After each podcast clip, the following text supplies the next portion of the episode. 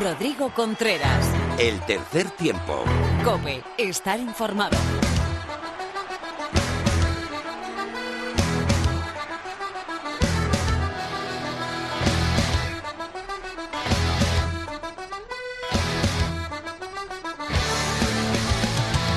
Hola, ¿qué tal? Bienvenido a la entrega 141 de tu programa de rugby en la radio. Bienvenido al tercer tiempo de cope.es.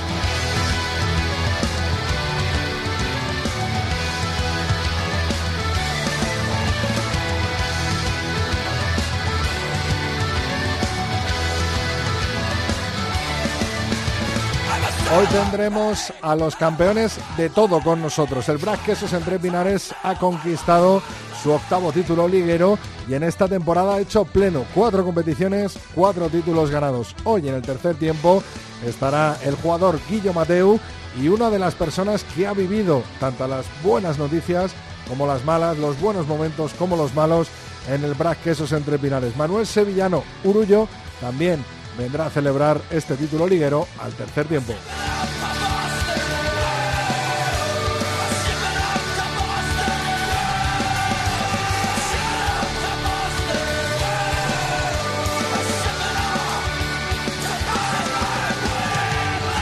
No faltarán nuestras secciones habituales ni tus mensajes a cargo de Laura Rubio Valladolid. Muy buenas, Laura. Hola, ¿cómo estás? ¿Cuáles son nuestras redes sociales? En Twitter nos podéis encontrar en arroba 3 tiempo cope con número, en facebook.com barra tercer tiempo cope y nuestro correo es el tercer tiempo arroba cope.es. Pues mi amigo, mi compañero Víctor Catalina inicia cuando quiera este tercer tiempo, este capítulo 140 del tercer tiempo de cope.es.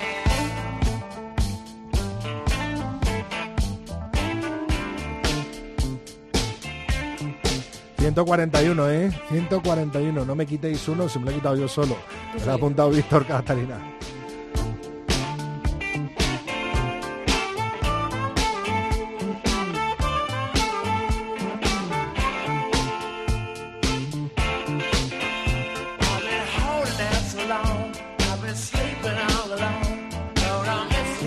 Baila todo, ¿eh? me bailan los números, me baila la cadera, me baila la melena, no, porque no tengo, pero esta es la versión más discotequera de Mick Jagger, que la has elegido tú, ¿no, Laura? Por supuesto. ¿Cómo sabes tocarme la fibra, eh?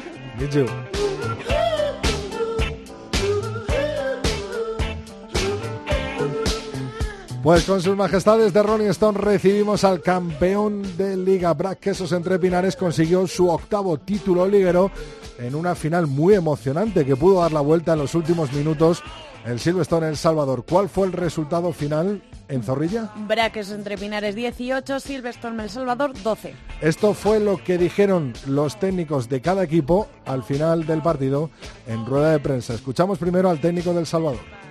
Yo no puedo ponerle ni un pero a los jugadores. Creo que hoy han hecho un partido muy bueno. Creo que se han sacrificado, han hecho un trabajo muy, muy duro. Han hecho un partido casi completo.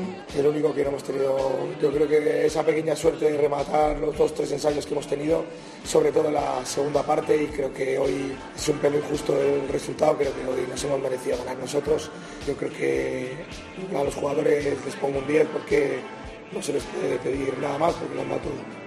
Tras eh, Juan Carlos Pérez y sus palabras, aparecieron los campeones Diego Merino y Pacote en la rueda de prensa y esto nos dijo el técnico que será. Yo creo que hubiese sido injusto no habernos llevado nosotros este título porque hemos demostrado durante toda la temporada que hemos sido los mejores. Entonces, bueno, creo que hemos sabido adaptarnos a las circunstancias del partido, hemos sabido defender cuando había que defender, hemos atacado cuando había que atacar hemos pasado casi todo el tiempo en campo contrario, hemos eh, conseguido puntos cuando ellos han tenido errores y bueno, pues eh, al final eh, todo esto se resume a, ver quién comete menos errores y, a ver, quién se adapta mejor a las circunstancias. Y en una final pues los nervios están a flor de piel, hay más imprecisiones que en otros partidos y hay que saber aprovecharlos. Cómo me gusta, madre mía, Mick Jagger, ¿eh? Cómo te susurra al oído, Laura. Bueno, también tenemos completa ya la Liga Heineken gracias a la vuelta de el, la, la, fase de promoción entre Ciencias y Hernani. ¿Cuál fue el resultado y cuál es el equipo que completará esta Liga Heineken? Pues Hernani seguirá un año más en la Liga Heineken después de ganar al Rugby Ciencias de Sevilla por 30-17. En la división de Honor B también están esperando nuevos equipos. Tenemos las finales de cada grupo. ¿Cuáles serán estas finales? Los seis semifinalistas serán en el grupo A, Braqueos Entre Pinares B, Belenos Rugby Club, en el grupo B, Acra Bárbara Rugby Club, Moncada y en el grupo C, Cao Metropolitano contra Jaén Rugby Aupa, Club. Metropo, vámonos ahora con los Leones hasta fuera de nuestras fronteras porque disputarán una nueva serie mundial, ¿no, Laura? Sí, competirán en el grupo B junto con Australia, Gales e Irlanda. El primer rival será Gales el sábado a las 11 y cuarto, a las 2 y 20 contra Irlanda jugarán y a las 6 menos 10 más o menos contra Australia. Después de todo este rugby en Valencia, también habrá mucho rugby este fin de semana, del 1 al 3 de junio, más de 500 jugadores de países como Gales, Irlanda, Escocia, Inglaterra, Holanda, Francia, Suecia o Dinamarca competirán en el Valencia Rugby Festival que alberga los campeonatos de España masculino y torneo nacional femenino de Seven. Además, será la inauguración, el debut de la selección española Emerging femenina de Rugby 7 que se estrenará en este torneo. Un torneazo al que te aconsejo que te pases si te pilla cerca del Levante. Vamos ahora con la actualidad del rugby femenino y Lorena López.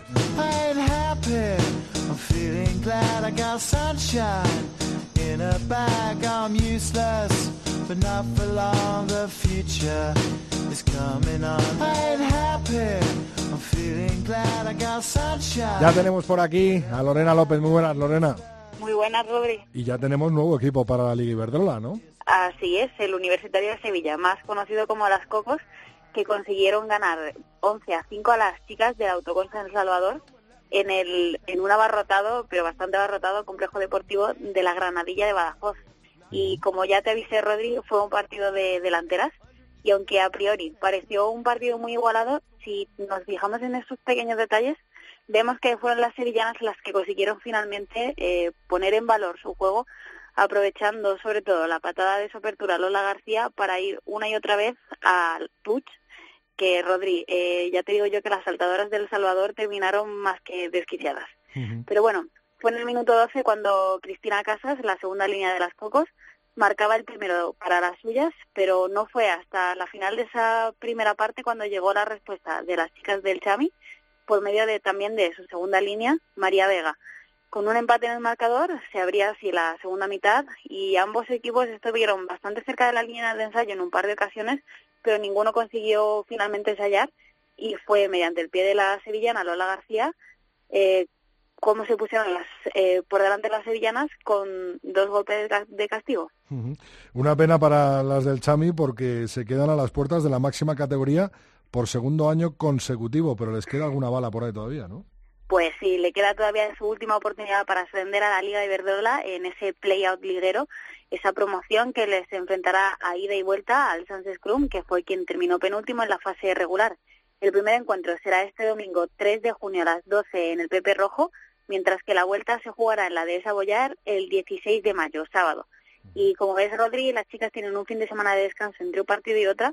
La pena es que justo ese fin de descanso que tienen de descanso, ambos equipos tienen que competir en la Copa de la Reina y además es una competición en la que las anseras están en lo bastante alto en la tabla tras ganar la segunda GPS a Majada Onda. La el problema también es que las chamisas tienen que hacer una buena actuación porque de momento han terminado en las dos series en última posición y si lo vuelven a hacer eh, se irían de esa eh, competición.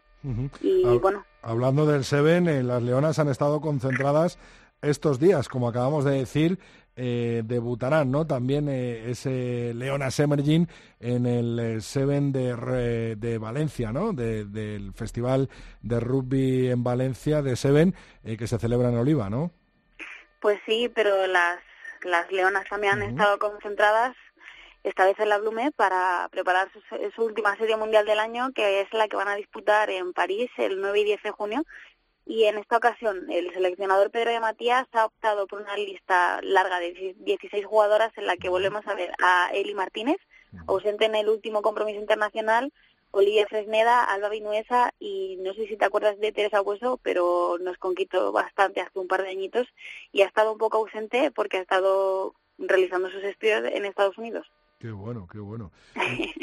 ya había disputado series mundiales, ¿no? Hace dos años con, con las Leonas. Tenemos en a, Dubái de, debutó. Eso es. Tenemos a las Leonas en la Blume, te iba a decir, tenemos a las Leonas Emerging en, en Oliva y todavía eh, mucho rugby femenino para este eh, mes de junio con esa plaza en juego de, de, quién se quedará, si será Sanse o serán las del Chami las que ocupen la plaza del Sanse en la Liga Iberdrola y todavía pues mucho juego. Y la Copa ¿no? de la Reina. Por supuesto, la última jornada que decidirá la campeona también, ¿no? Con el Sanse, Olímpico y Majadahonda ahí jugándoselo entre los tres equipos. Lorena. Hay mucho, hay mucho en juego.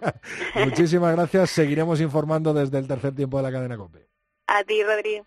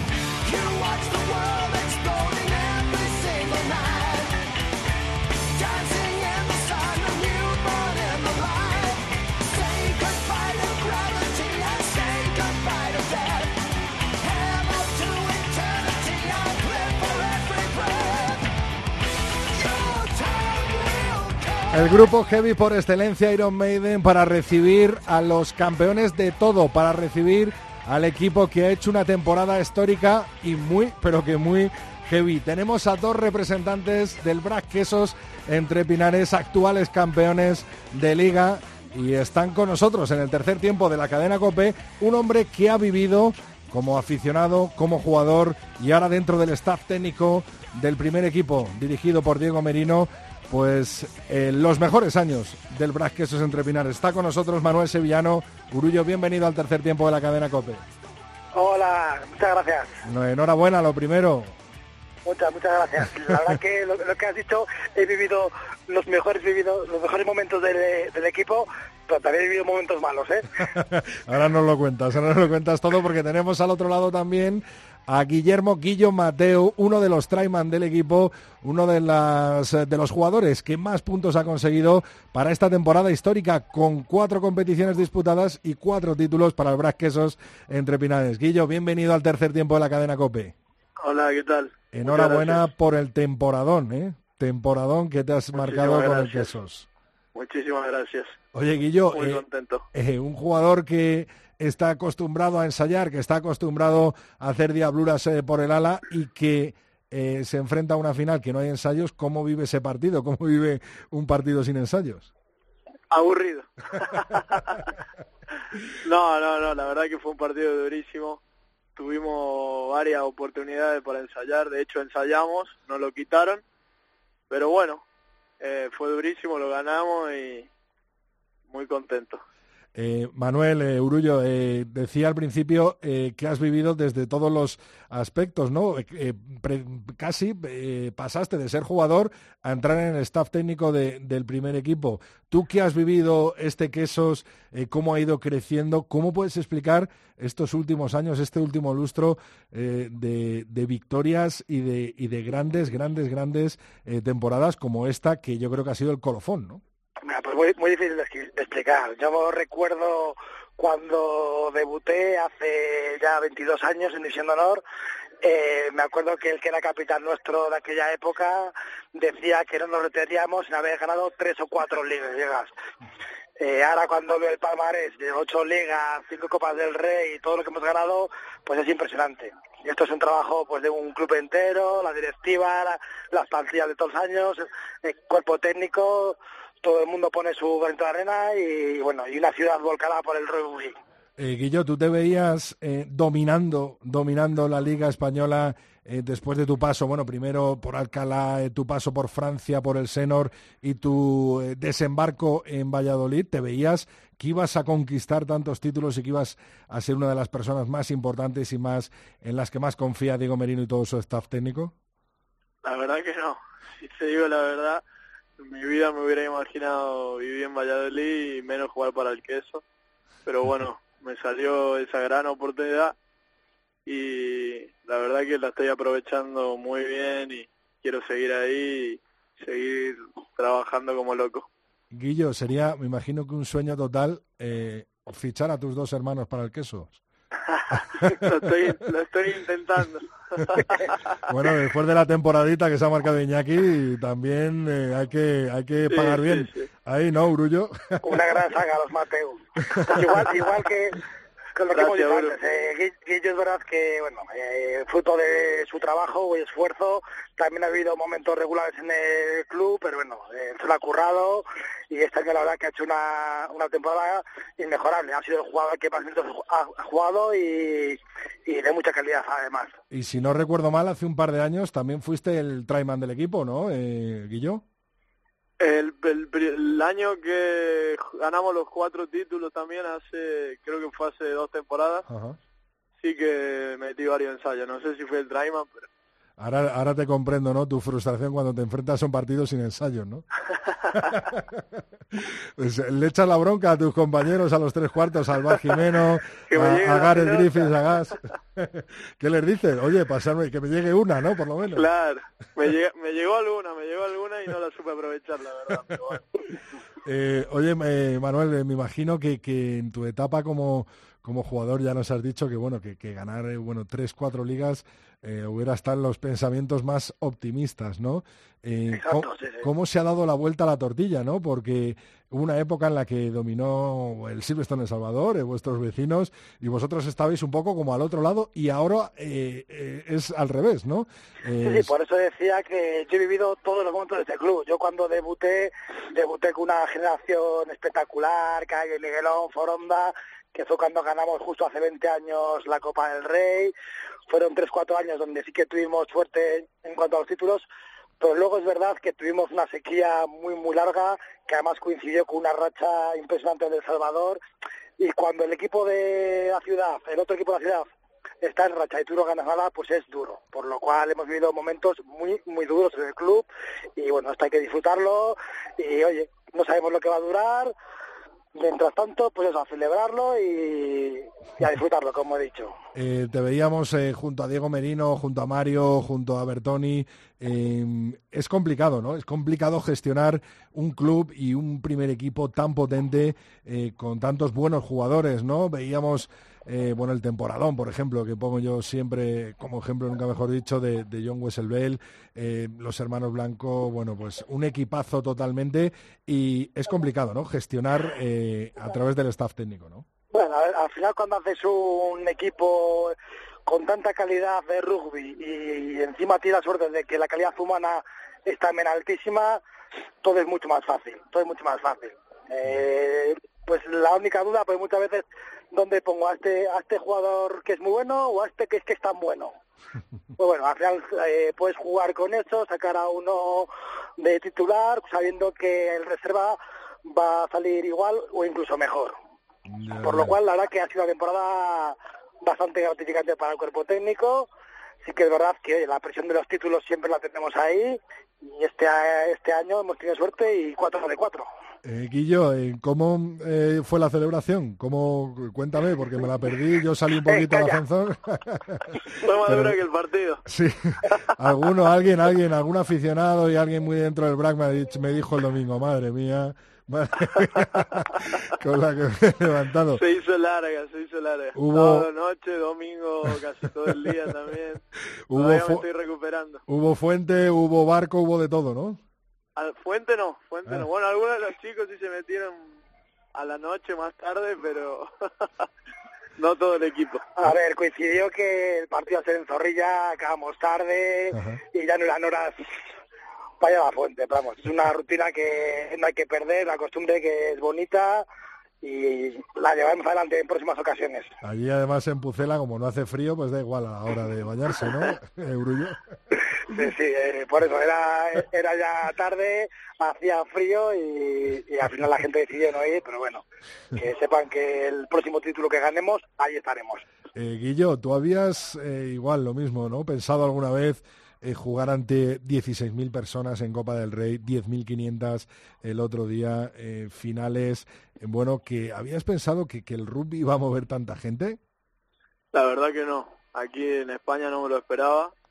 y está siendo espectacular, la verdad. Espero que siga este camino, el rugby, porque es lo que merecemos todos los chicos que estamos trabajando y dejando todo por el deporte y bueno, que siga así. Si tuvieras que coger como ejemplo a uno de tus compañeros, ¿quién sería, Guillo? Y mira, John, creo que es uno de los chicos que más trabaja, pero te podría decir de todo. Álvar, eh, Tomás Carrió, Pedro, te hablo de todos mis compañeros como ejemplo, porque al final hemos trabajado un montón para conseguir lo que conseguimos, sacrificamos muchas cosas y te pondría casi todos los chicos de mi equipo. Bueno, bueno, te has mojado, pero no te has mojado. Bueno, bien, bien, Urullo, eh, ¿cómo está Bell? ¿Cómo está John Wessel Bell? Le vimos con el collarín. ya sigue la evolución del propio partido, que seguro avanzaba en los minutos, se iba quitando piezas de collarín y en el tercer tiempo estaba, estaba a tope. Eh, como se, siga quitando, como se siga quitando cosas en el tercer tiempo, no sé cómo va a acabar, ¿no? Sí, sí, sí. No, está, está perfecto. Fue una conmoción de un un mal giro del cuello en el placaje y bueno, pues, sí que estuvo knockout unos segundos, pero nada, no. Al final el, esguince cervical no lo tiene. No, no, que va, que va. Ah, vale, vale, vale, Bueno, pues buenas noticias. Entonces, la verdad es que nos asustamos todos, ¿no? Y fue al principio. fue una pena del partido porque, vamos, estaba con unas ganas, había visto ya eh, las patadas que le quitó tanto a Sam como a Hansi Graf, el placaje que donde se lesionó fue una presión espectacular de un saque de centro, fue una pena porque hubiera cambiado mucho el partido, teniendo a, a John todo el partido. Urullo, ¿qué te han dicho tus colegas del Chami en esta semana? Esa es buena, ¿no? sí, sí. No, a ver, como ya hemos dejado de entrenar, tampoco nos juntamos en el, en el campo, que pues cuando, por ejemplo, la Copa del Rey, pues oye, es duro. Cuando ganas la Copa del Rey durante la semana siguiente, te cruzas en los vestuarios, pues parece duro. Esta vez ya acabó la temporada y, ya no les vemos. Lo bueno de allí, Guillo, de, de Valladolid, eh, ¿cuántos años llevas tú exactamente allí jugando con el Quesos? Eh, esta terminé mi cuarta temporada. Tu cuarta temporada en estos cuatro años eh, es eh, un poco, yo lo pongo como el ejemplo de la aldea de Asterix, ¿no? es un poco como un islote dentro de una isla, o sea, dentro de un mar, ¿no? que, que en el que se respira rugby por todos los lados y lo que un poco le, le decía a Manuel, ¿no? Eh, tú tienes un trabajo y tu compañero de trabajo es del Chami y el otro es del BRAC y los dos van a ver juntos la final, ¿no? Y al final se vive como, como en las grandes zonas, ¿no? Como en Argentina, como, como en Nueva Zelanda, como en Gales, ¿no? Como en las grandes zonas de rugby se vive esa sana rivalidad, ¿no? Sin duda, sin duda. Creo que otro mundo. Al hablar de rugby dentro de España, todo el mundo te conoce el rugby, conoce al Bra, conoce a Chami, ha ido a ver algún partido. O sea que es otra cosa impresionante. Puedes hablar con, de rugby con cualquier persona, tomando una cerveza en un bar.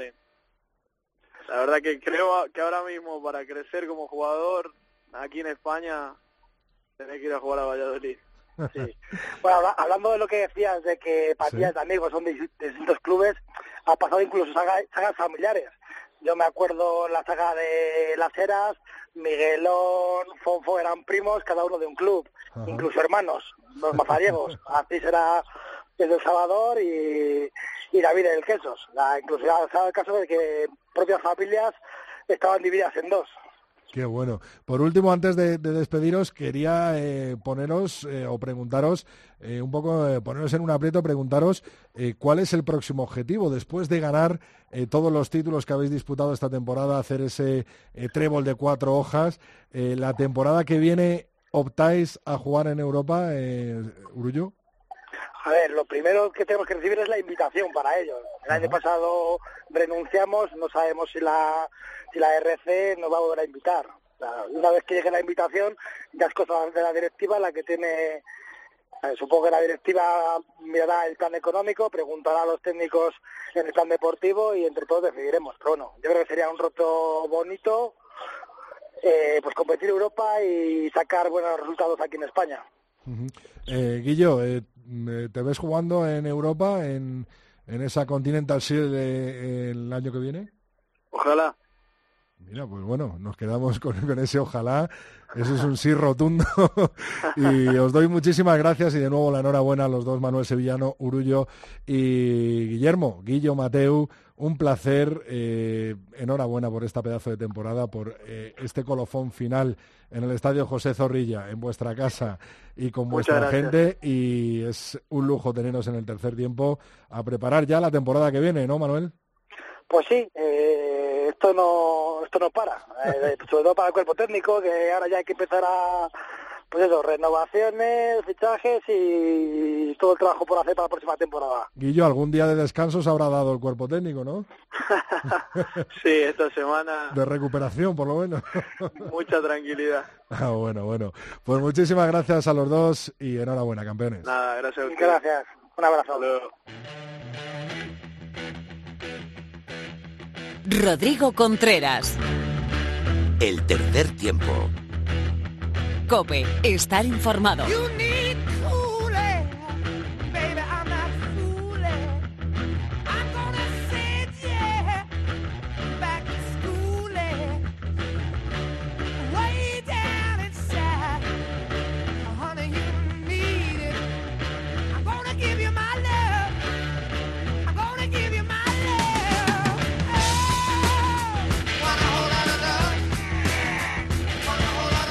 Comenzamos nuestro tiempo para la tertulia con nuestros dos compañeros y amigos, José Manuel Ibáñez Pepe, Revista 22, muy buenas, bienvenido. Hola Rodrigo, buenas tardes. También en Cope Valladolid está nuestro compañero Miguel Ángel Torres Teto, muy buenas Teto. Hola, muy buenas a los dos. Bueno, menuda final, ¿no Teto? ¿Lo esperado? Eh, sí, si quieres podemos hablar primero de lo extradeportivo y luego vamos a lo deportivo. ¿Qué te parece? Pepe, ¿te parece bien? me parece, me parece. Ya que Valladolid manda en el rugby, pues que decida. Venga, dale, Teto. Bueno, pues extradeportivamente, ¿qué te puedo decir? Que desgraciadamente se cumplieron mis vaticinios. Es decir, yo era de los más pesimistas que he estado oyendo por ahí, eh, sobre todo aquí en Valladolid, lo dije. Me parecía que no era el momento, no era la fecha, no era el lugar idóneo. Así todo, siempre valoré la valentía, en algunos momentos pensé que era muy osado, eh, ya no sabía si era osadía o valentía, la valentía de nuestro alcalde, de Oscar Puente, que es un tipo echado para adelante y que siempre está por dar todo al rugby. El caso es que llegamos a Zorrilla y ya lo visteis, eh, 10.500 espectadores, que tiene dos vertientes. Eh, para mí es un fracaso en el sentido de que yo estipulaba que unos 15.000, y no es por eh, equilibrar la misma cifra que Valencia, pero vamos, 15.000 es más de la mitad del estadio de, Pepe Rojo, perdón, de Zorrilla, me hubiera parecido una buena cifra, eh, sin embargo fueron menos. Por otra parte, desde un punto de vista positivo, puedo pensar que estuvo bien porque 10.500 es más del doble de los espectadores que tiene Pepe Rojo. Entonces aquí en Valladolid eh, pues hemos quedado muchos contentos. Es decir, eh, por una parte se considera un éxito, por otra parte eh, pues podría ser mejor, sin ninguna duda, pero vamos, este, la tribuna y la preferencia principal de, Zorrilla lució chulísima, eh, la otra eh, lució un poquito más pobre y lo que estaban absolutamente vacíos eran los fondos. No sé qué opinarás tú, Pepe. Pues yo creo que para ser un partido de división de honor, ya más allá de una final, me parece un éxito rotundo. Eh, es cierto que por la ubicación de la gente que estaban en la tribuna este, que estaba el sol en el tiro de cámara, eh, había mucha menos gente que la oeste, porque la oeste donde estábamos nosotros eh, estaba totalmente llena. El fondo norte estaba tendría un 25% y el fondo sur totalmente vacío.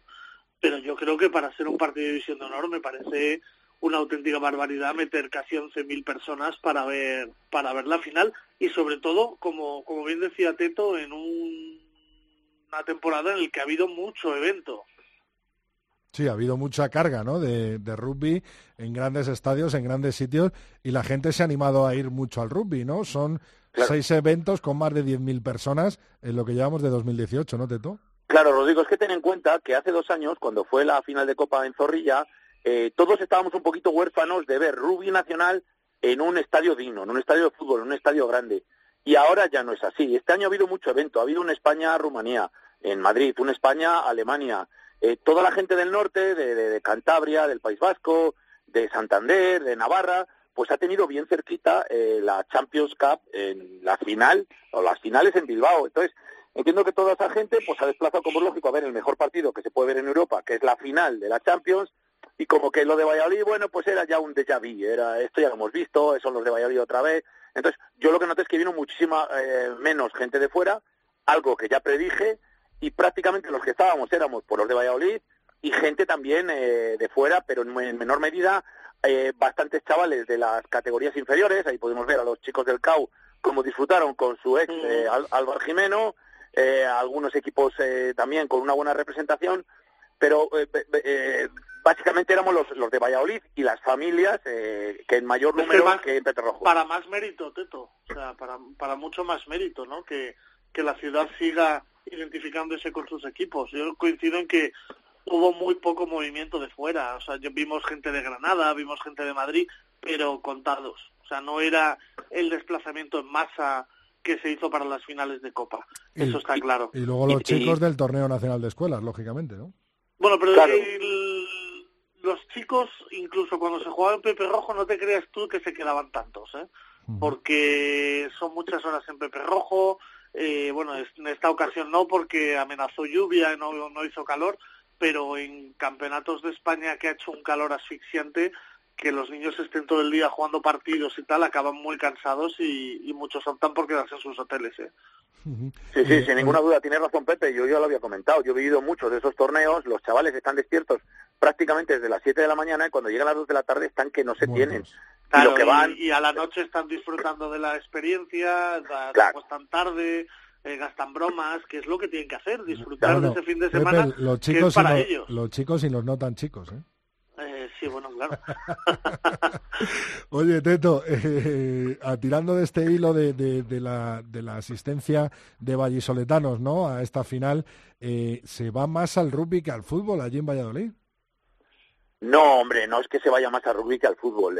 yo he oído un par de partidos de fútbol y la, la entrada, bueno, pues era a lo mejor era similar o un poquito más, eh, pero muy, mucho más repartido, evidentemente, porque hay abonados.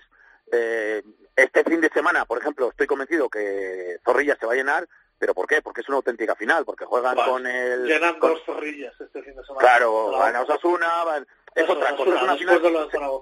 Se, juegan mucho, pero no es lo mismo como una liga. En una liga, bueno, pues, pues la entrada pues es digna, eh, pero poco más. No son los llenazos de cuando teníamos un buen equipo en división de honor, en, primera división, el, el, Real Valladolid Deportivo.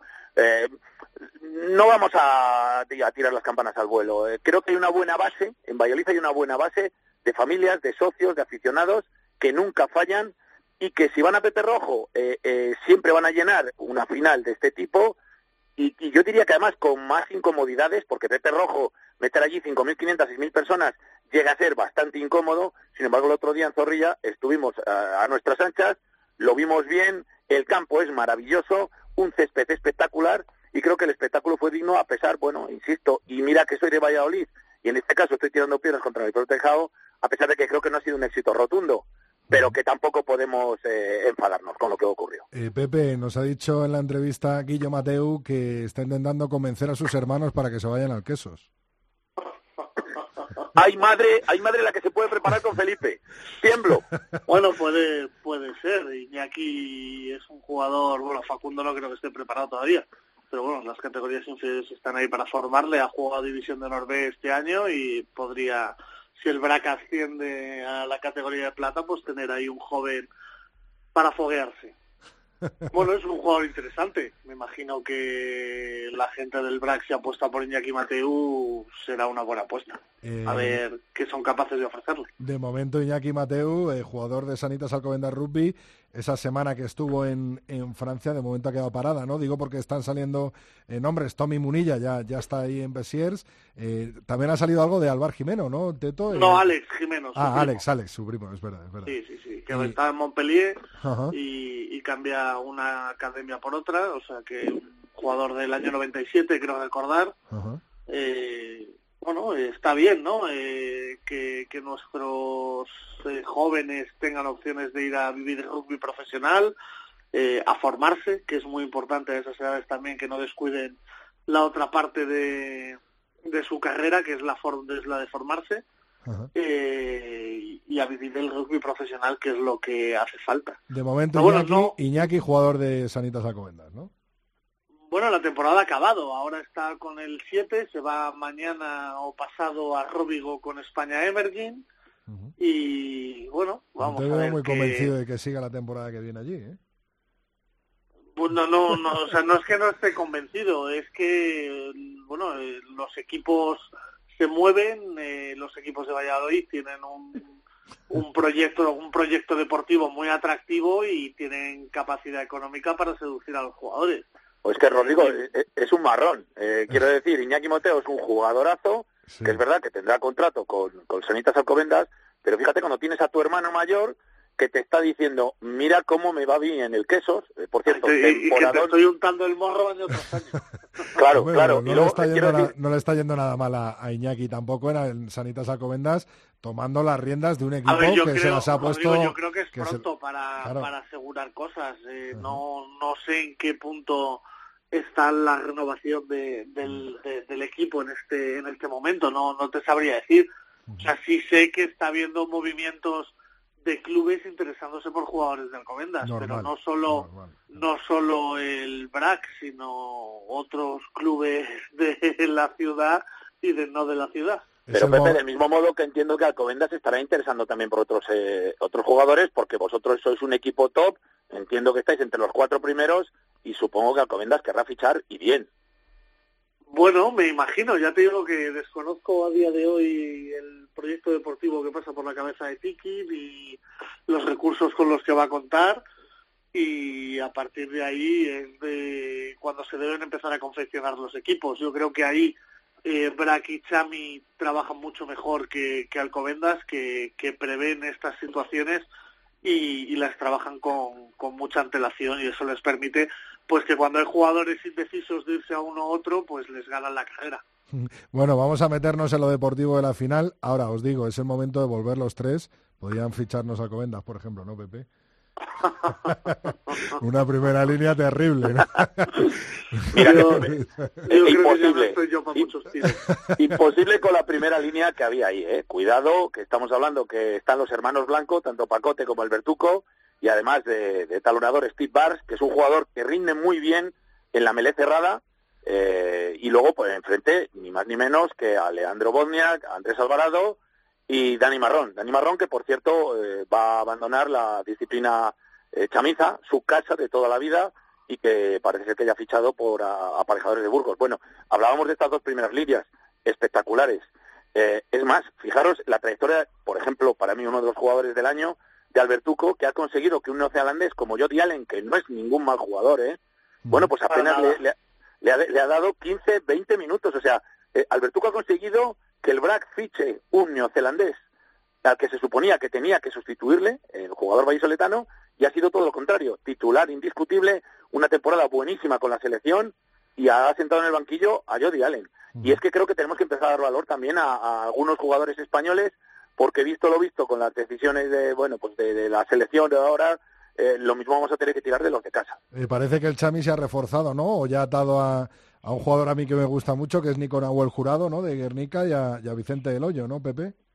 Sí, es lo que... Anunciabais en 22, ¿no? Sí, son, Felipe ha estado ahí con los oídos bien abiertos y ha cazado eh, algunos movimientos de mercado. Me parecen dos grandes eh, fichajes. Eh, cuando digo que Salvador y, y Brack trabajan muy bien en estos aspectos eh, y que se anticipan sobre todo a los rivales, es que aparte de buscar muy buenos jugadores que traen del mercado internacional, son capaces de atraer el talento que está eh, dentro de la, de la división de honor. Eh, ¿Qué significa esto? Por un lado, yo refuerzo mis carencias o donde necesito reforzarme, pero además debilito a mis a mis rivales, ¿no?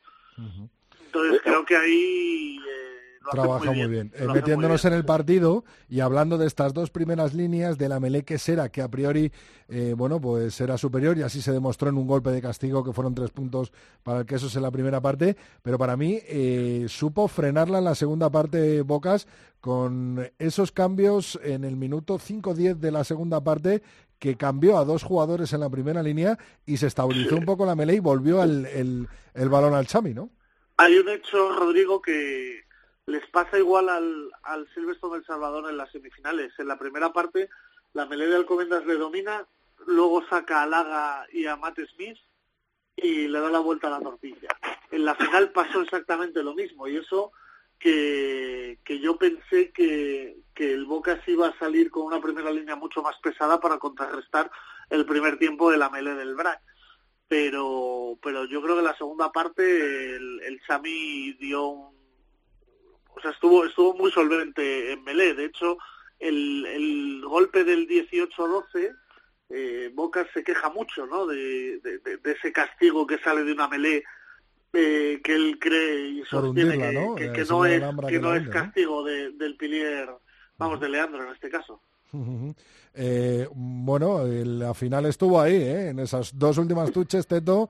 Me imagino que los aficionados del queso tragarían más de una y dos veces. ¿eh?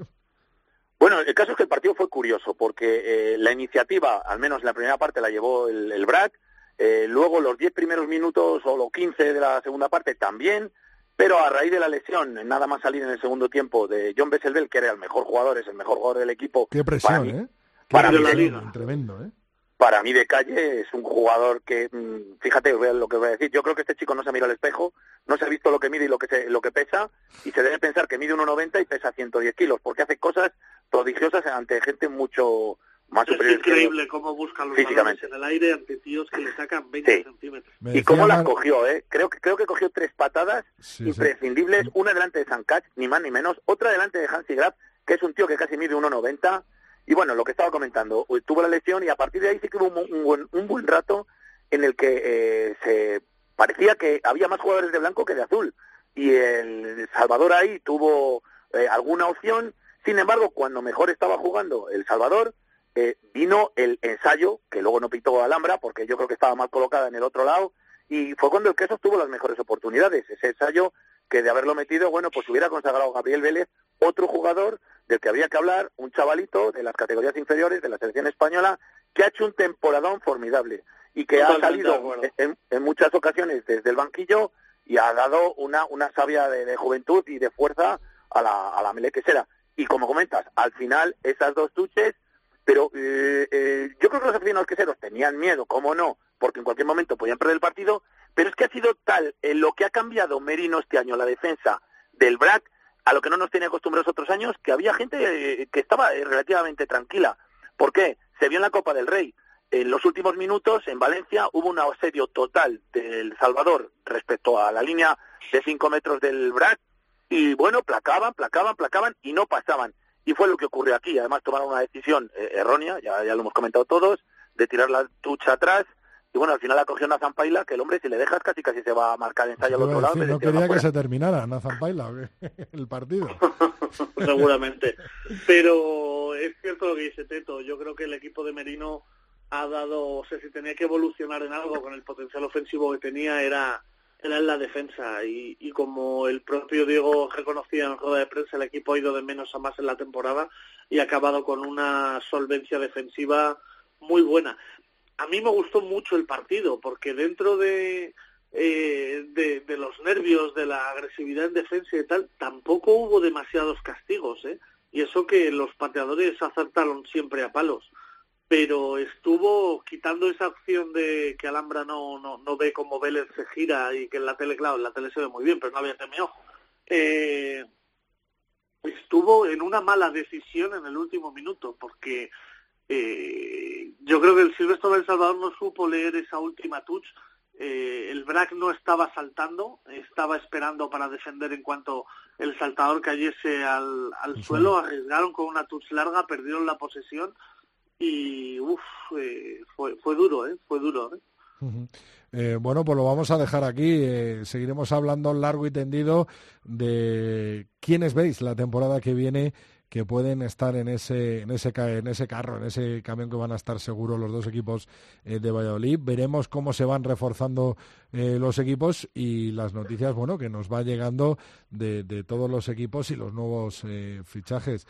¿Se están calmadas las aguas por Valladolid, Teto, o sigue la celebración? Sí, vamos a ver, en una orilla, que es la orilla azul, están súper tranquilos, súper festivos, no se ha comentado nada, ni de bajas ni de altas yo estoy convencido que va a seguir el mismo bloque, habrá algún pequeño ajuste, pero van a seguir prácticamente los mismos. Yo, yo creo que Criston va a volver, chapurré un poco con él y me dijo que se iba a casa ahora, pero que iba a volver.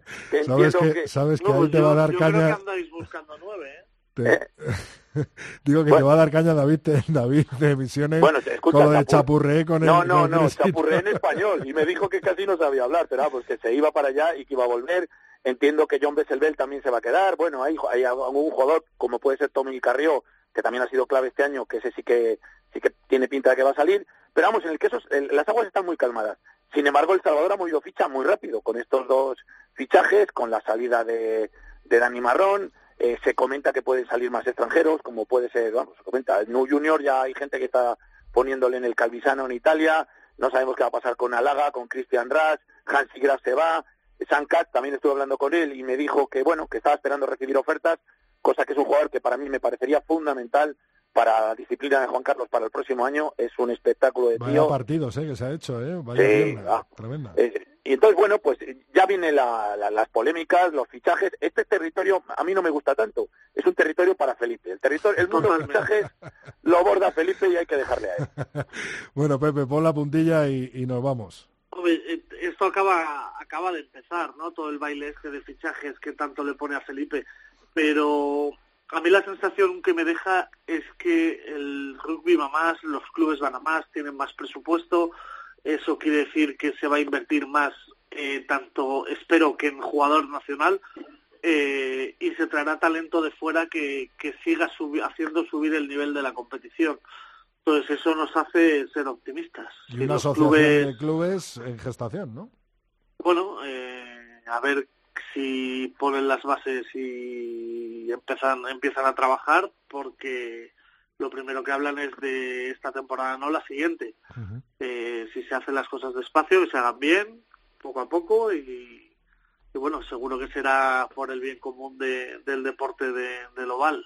Miguel Ángel Torres, Teto, sí, dime. No, un inciso muy pequeño. Déjame, por favor, felicitar a Diego Merino y a todo su equipo porque eh, Diego, en concreto, ha conseguido algo que creo que es único y es que de los 19 títulos que ha disputado, ha disputado 19 finales, ha logrado 15 títulos creo que no habrá un entrenador eh, que haya conseguido eh, tal palmarés. Es digno de mención para un chaval tan joven. ¿eh?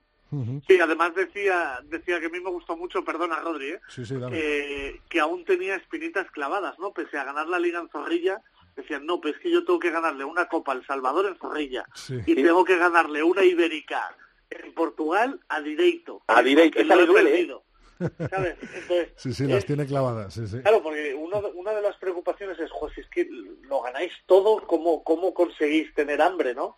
Pues así se consigue tener hambre. Efectivamente. se ponen retos cada vez más ambiciosos. nuevos retos, nuevos objetivos, lo escuchamos eh, tanto Teto como Pepe como yo en una rueda de prensa que volvimos a estar en familia. Muchísimas gracias a los dos, Pepe y Teto, volvemos a hablar.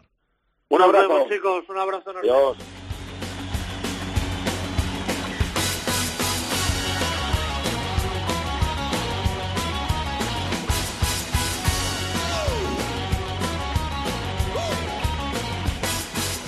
Cómo me gusta que suene Miguel Ríos, porque eso significa que viene Alhambra Nievas. Muy buenas, Alhambra.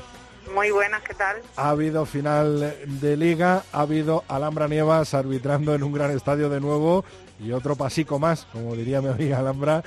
Enhorabuena por, por otra nueva final y por un partido nada fácil, ¿no? Como es cada final.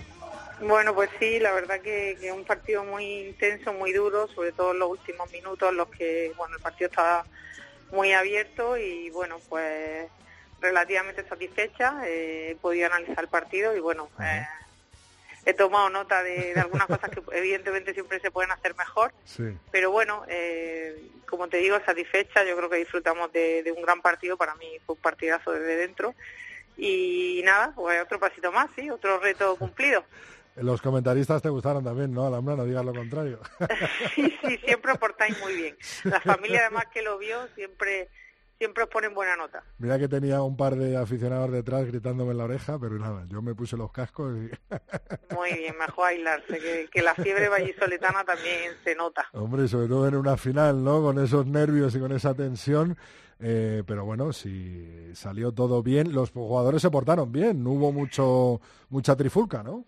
No, al revés. Yo creo que los jugadores facilitaron y se dedicaron a jugar al rugby, que es lo que mejor hacen. Eh, estuvieron, bueno, durante todo el partido eh, muy disciplinados los ambos equipos cuando hubo que solucionar algo muy receptivo y bueno, yo creo que, que es un 10 para, para la disciplina y para la actitud de los dos equipos. Mira que lo hablamos la semana pasada, ¿eh, Alhambra? Qué bien nos hubiera venido el TMO en esa jugada del ensayo. pues sí, reconozco que, que bueno, que es el error más, más grande del encuentro. Eh, el primer movimiento que entra el, el jugador azul eh, consigue posarlo y bueno, yo estoy dando la vuelta, llego tarde, me muevo mal y llego tarde y, no puedo ver la primera acción y cuando llego pues sí que el balón está arriba porque los blancos eh, de forma inteligente en cuanto llegan lo, lo levantan, pero bueno, eh, tenía que haber sido ensado, yo después de revisarlo es bastante claro y bueno, sí, si hubiera habido TMO no hubiera ayudado, pero bueno, así el rugby. Yo la próxima vez intentaré esforzarme mejor para no, para no perdérmelo.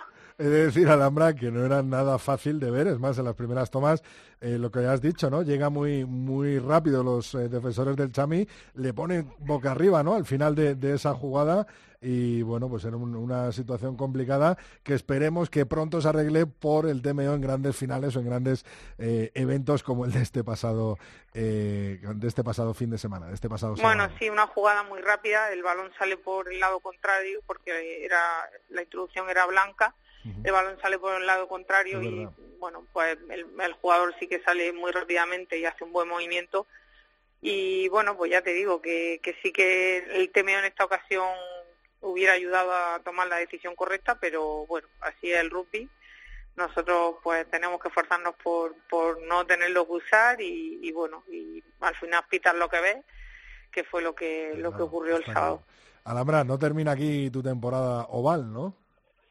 No, no termina. De hecho, bueno, tengo designación este fin de semana. Me voy a Alicante a la fase de, de ascenso a División de Norbe eh, a pitar el Acra Alicante contra el Moncada y después la semana siguiente me tocan World Series, me voy el lunes para, para la última la World Series femenina en París, que son tanto femeninas como masculinas y bueno, y seguro que disfrutamos también de un gran torneo y, bueno, y luego pues también tengo más competición aquí nacional y por supuesto en julio el Mundial de San Francisco.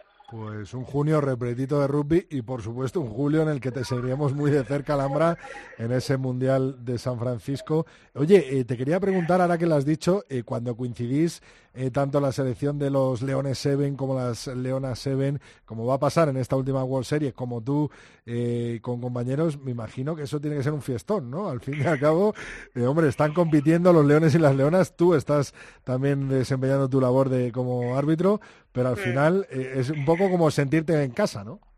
Pues sí, yo creo que va a ser eso, un buen final de temporada, aunque no va a acabar porque tenemos el Mundial, pero sí una buena cita para poder disfrutar todos de una gran temporada, sobre todo nuestras selecciones que, que han hecho un grandísimo papel, eh, tanto los leones como las leonas.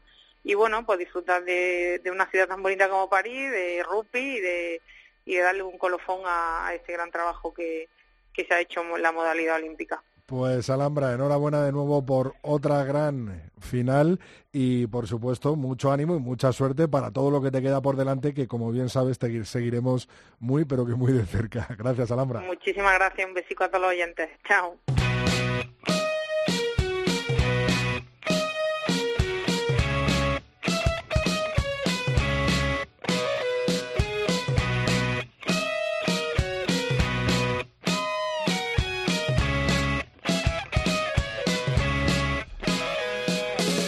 Tengo ya por aquí con nosotros a Mar Álvarez. Muy buenas, Mar. Hola, Mar.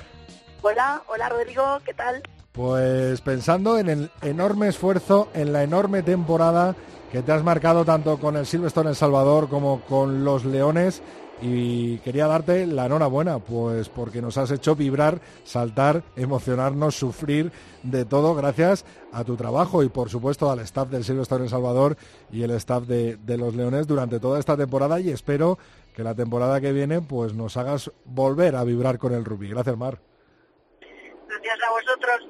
La verdad ha sido una temporada con un montón de eventos y a pesar de lo que pasó en Bélgica con los Leones ha sido muy muy buena temporada y con el con El Salvador, por supuesto, también. Después de un esfuerzo tan grande como la final que vivimos el sábado, eh, esto no para aquí, ¿no? Los equipos seguís entrenando y cuál es el, el planning, ¿no? Que hay de aquí hasta final de temporada. Bueno, eh, es, es un poco peligroso, bueno, peligroso es eh, peor para los jugadores parar en seco cuando, cuando se acaba una temporada tan larga que son más de nueve meses de entrenamiento así bastante metódico.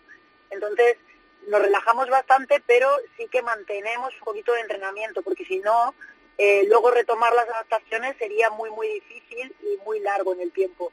Entonces, esto es lo que llamamos el periodo transitorio, que bueno, eh, depende de, de cada jugador es de una forma o de otra, pero básicamente los objetivos de ese, de periodo es un poco la recuperación, luego eh, adquirir algunas habilidades que las que estamos más flojos, trabajar en la recuperación de lesiones y un poco darle nueva energía a nuestro cuerpo. Y, por ejemplo, a nivel fuerza mantenemos los niveles de fuerza eh, y trabajamos en la prevención de lesiones.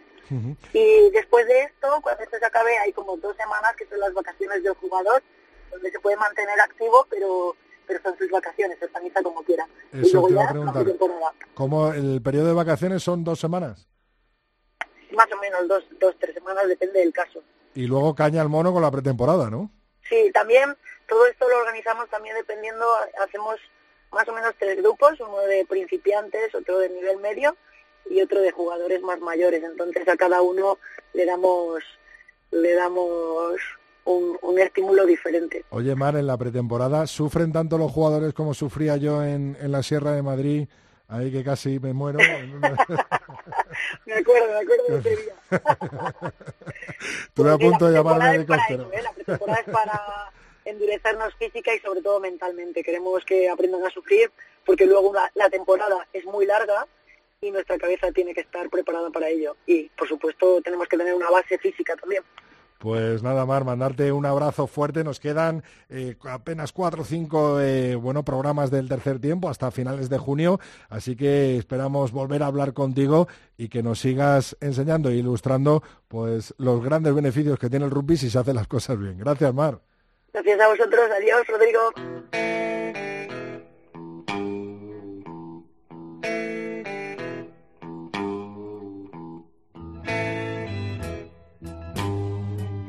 Rodrigo Contreras. El tercer tiempo. Cope, estar informado.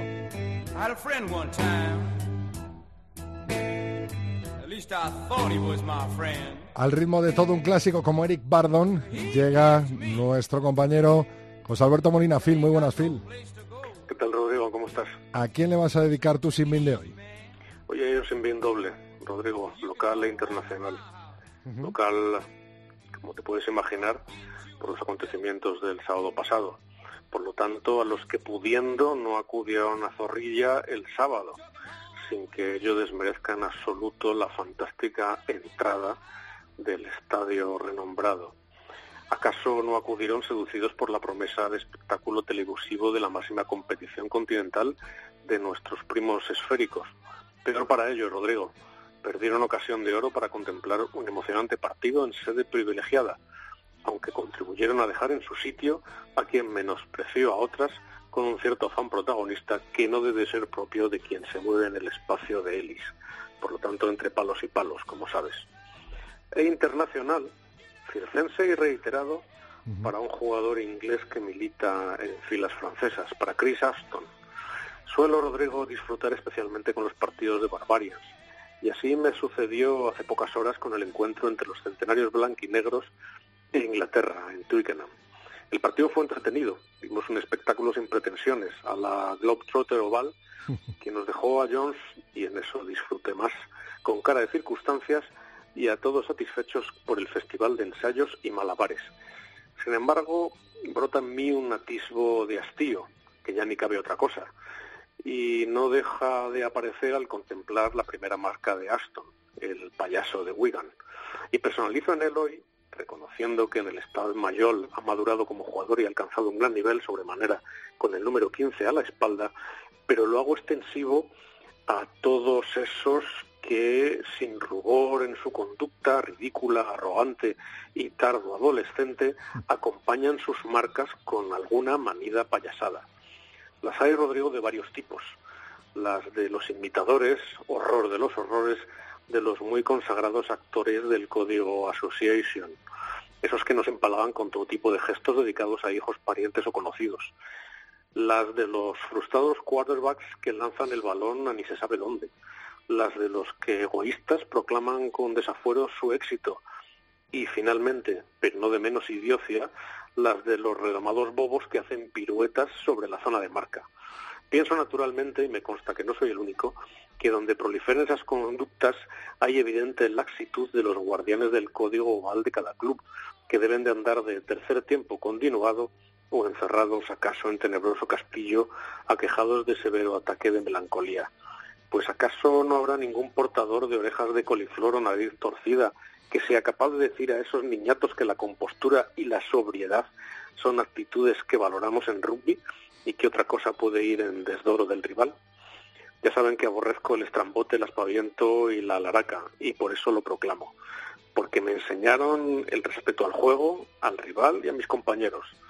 Serán quizás, Rodrigo, los tiempos, y con la melancolía del romano que suelo citar, recurriré a mi máxima favorita, que ya te imaginas, o tempora o mueres.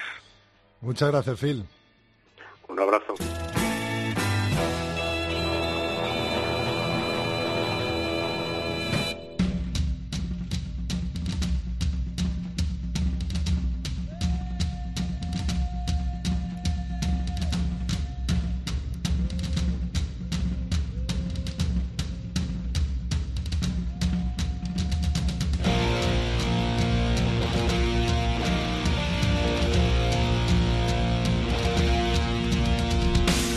Antes de que Andrea Peláez nos mate, vamos a poner el broche de oro con Laura Rubio. ¿Cuáles son nuestras redes sociales, Laura? Nos pueden escribir en arroba 3 tiempo cope con número. También nos pueden encontrar en facebook.com barra tercer tiempo cope o en nuestro correo el tercer tiempo arroba cope punto ¿Y qué nos han dicho? Me imagino muchos mensajes, ¿no? En nuestras redes sociales. Pues mira, Agustín González nos dice 4 de 4 este año para el BRAC. Para el año que viene tampoco se participa en competición europea, cola de león o cabeza de ratón. Eso Ahí tenemos lo que, nos... ha dicho Guillo Mateo y Urullo. Eso es. Y bueno, sobre esta final de liga entre Chami y Brack, Jorge Sánchez dice, vaya dos francotiradores que tienen ambos equipos. Más mensajes. Oscar eh, Martín te da las gracias, Rodri, por el esfuerzo durante toda esta temporada. Y a disfrutar de esa gran final, te decía el, el domingo. Y bueno, sobre el programa anterior, qué pasó el programa anterior con el teléfono, porque nos llegan mensajes de que quién entraba desde una cabina.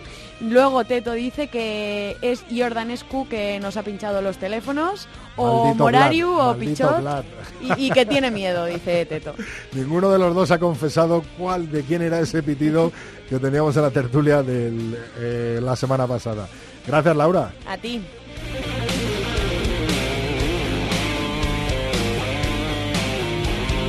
Vamos despidiendo este programa 141 del tercer tiempo. Antes te recuerdo que este fin de semana en Valencia el Festival de Rugby con el Campeonato de España masculino y el Torneo Nacional Femenino de Seven se disputará en el Centro Olivanova Sport de Valencia. Un auténtico lujazo y encima con la playita al lado, vamos, para no perdérselo.